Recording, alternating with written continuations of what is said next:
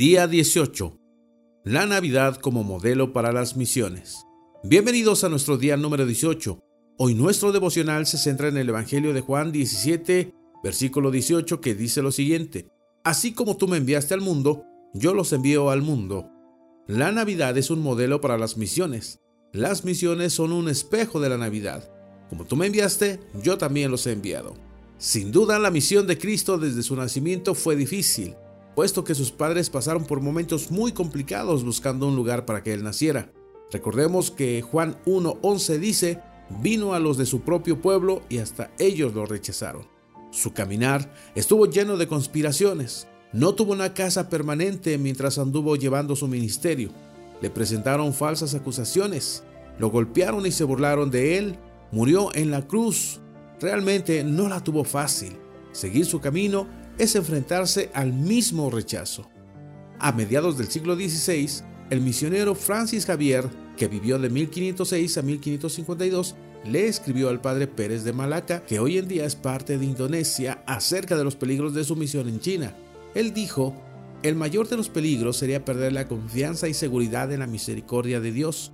Desconfiar de Él sería mucho más terrible que cualquier maldad física que todos los enemigos de Dios pudieran infligir a nuestra carne, ya que sin el consentimiento de Dios, ni los demonios ni sus aliados humanos podrían afectarnos en lo más mínimo.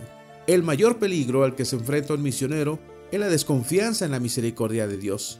Si logramos sortear este peligro, todas las demás amenazas pierden su capacidad de herirnos.